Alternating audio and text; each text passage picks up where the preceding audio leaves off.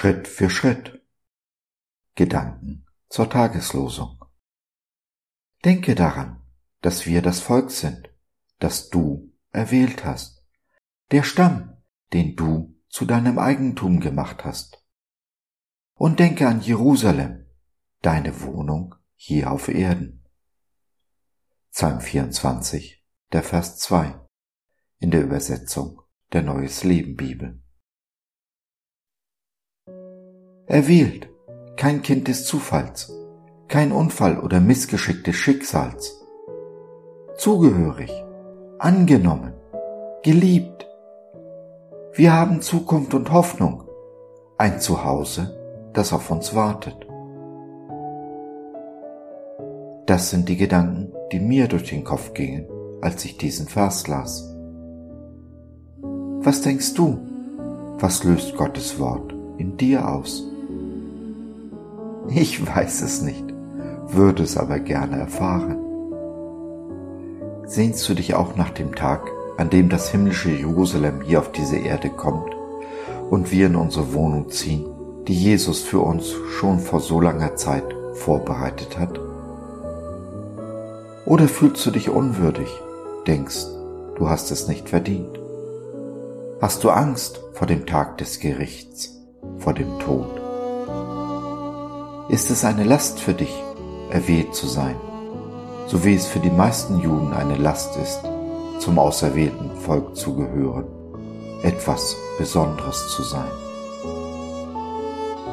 Wärst du gern einfach nur normal und wie alle anderen, so wie ich es mir manchmal wünsche?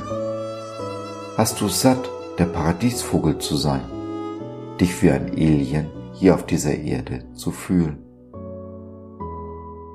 Willst du einfach nur dein Leben leben, um von der Welt, dem Menschen und dem Leben einfach nur in Ruhe gelassen werden?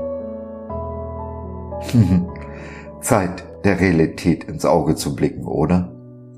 Wir haben hier keine bleibende Stadt. Wir warten auf den Tag, an dem wir in Jerusalem einziehen.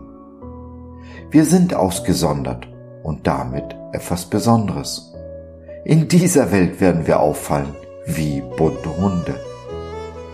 Wir tragen Schmerz und Leid, aber auch die Hoffnung, die Hoffnung für diese Welt. Wir verkünden den Erlöser, den Retter, der kommen wird und alles neu macht, was im Moment so schief läuft. Ungeduldig harren wir auf diesen Tag und leben doch im Hier und Jetzt, im Heute. Mit Jesus bereiten wir den Tag seiner Wiederkunft vor, ebnen den Weg, sind der Rufer in der Wüste.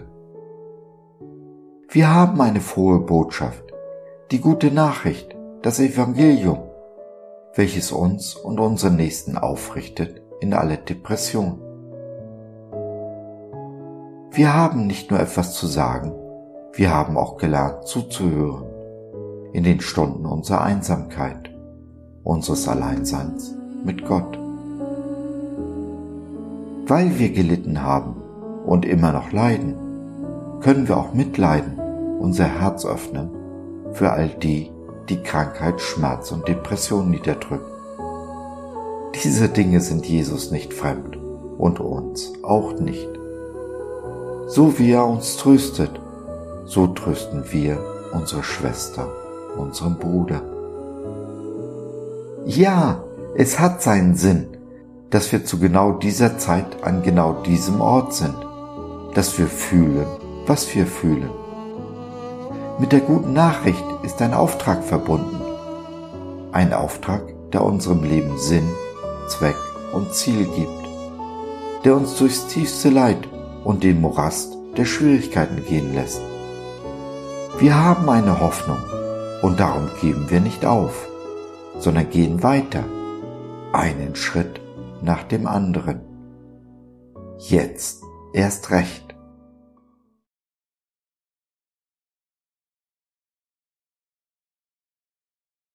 Wenn du kurz davor bist aufzugeben, dann mag es helfen, mit jemandem darüber zu reden.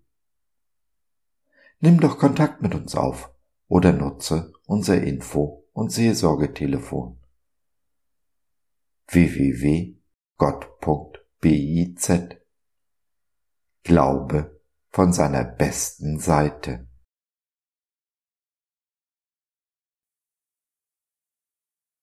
So, das war's für heute. Danke für deine Zeit.